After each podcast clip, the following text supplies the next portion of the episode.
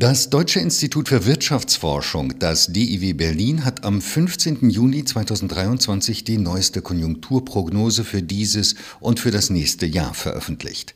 Darüber spreche ich jetzt mit Dr. Geraldine Dani Knedlik und Dr. Tim Bönke. Beide leiten zusammen das Konjunkturteam am DIW Berlin. Guten Tag. Guten Tag. Frau Dani Knedlik, die Corona-Pandemie ist vorerst in den Hintergrund getreten. Im Vordergrund steht jetzt der Krieg in der Ukraine. Wie behauptet sich die deutsche Wirtschaft angesichts der daraus resultierenden Probleme? Die deutsche Wirtschaft ist recht angeschlagen aus der Energiekrise herausgekommen. Es gab zweimal eine Schrumpfung der Wirtschaft im vierten Quartal 2022, also letzten Jahr, und jetzt zum ersten Quartal 2023 ist die deutsche Wirtschaft beide Male geschrumpft und damit in eine Rezession gerutscht. Herr Bünke, mit welchen Wachstumszahlen rechnen Sie? Rezession, sagt Frau Dani Knedlik. Was bedeutet das? Wie wird sich die deutsche Wirtschaft entwickeln? Wir gehen davon aus, dass die zweite Jahreshälfte erheblich besser laufen wird. Insgesamt rechnen wir trotzdem mit einem negativen Wachstum für das gesamte Jahr 2023 und zwar von minus 0,2 Prozent. Im nächsten Jahr prognostizieren wir dann ein Wirtschaftswachstum von 1,5 Prozent für Deutschland. Dankeschön. Frau Dani Knedlik, wie entwickeln sich insgesamt die Verbraucherpreise in Deutschland und wie ist die Lage beim privaten Konsum? Die Verbraucherpreise sind aufgrund des starken Anstiegs der Energiepreise auch angestiegen, mit Höchstständen bis zu knapp äh, 9 Prozent im Jahresvergleich. Das hat den privaten Verbrauch deutlich belastet, weil gleichzeitig nicht äh, die Löhne ebenso stark angestiegen sind, weswegen die realen Einkommen weiter gesunken sind. Wie sieht es bei der Inflation aus? Die Inflation im weiteren Jahresverlauf dürfte jetzt sinken. Wir haben gesehen, dass die Energiepreise schon gesunken sind. Das dürfte sich jetzt mit etwas Verzögerung auch auf die Inflation, auf die Preisentwicklung auswirken. Allerdings sehen wir gleichzeitig, dass jetzt die Löhne auch anfangen deutlich stärker zu steigen, als das noch im Herbst der Fall war. Das dürfte den Fall der Inflationsrate, also die Verlangsamung der Preissteigerung, etwas verzögern, sodass wir dieses Jahr ungefähr im Durchschnitt bei einer Inflation von 5,9 Prozent und nächstes Jahr im Durchschnitt schon bei einer Inflation von 2,5 Prozent liegen werden.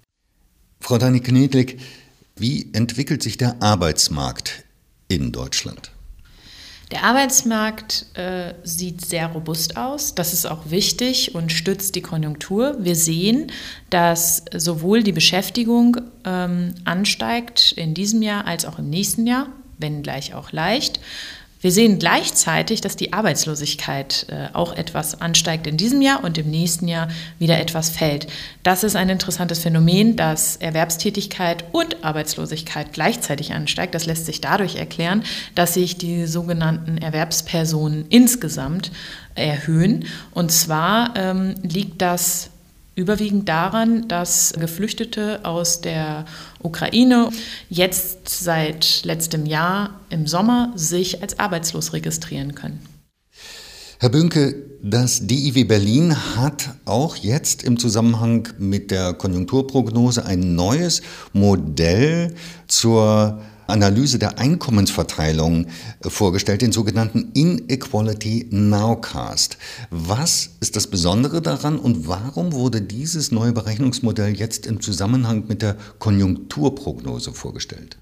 Das Besondere daran ist zunächst einmal, dass wir jetzt in der Lage sind, Ungleichheit am aktuellen Rand zu modellieren.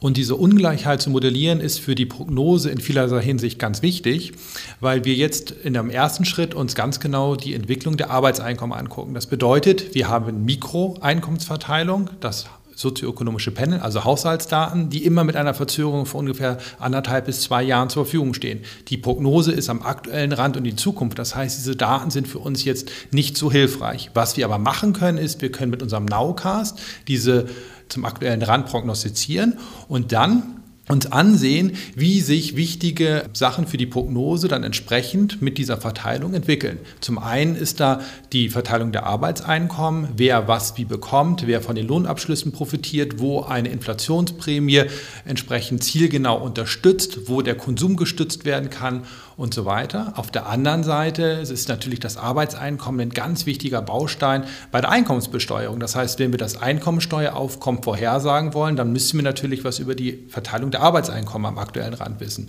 Oder wenn wir uns über Renten unterhalten oder über Sozialbeiträge, über Arbeitslosengeld. Alles das sind wichtige Bausteine für die staatlichen Instrumente, die stabilisierend, verteilungswirksam sind im Rahmen der Konjunkturprognose. Und genau die können wir ganz detailliert mit unserem Nowcast analysieren.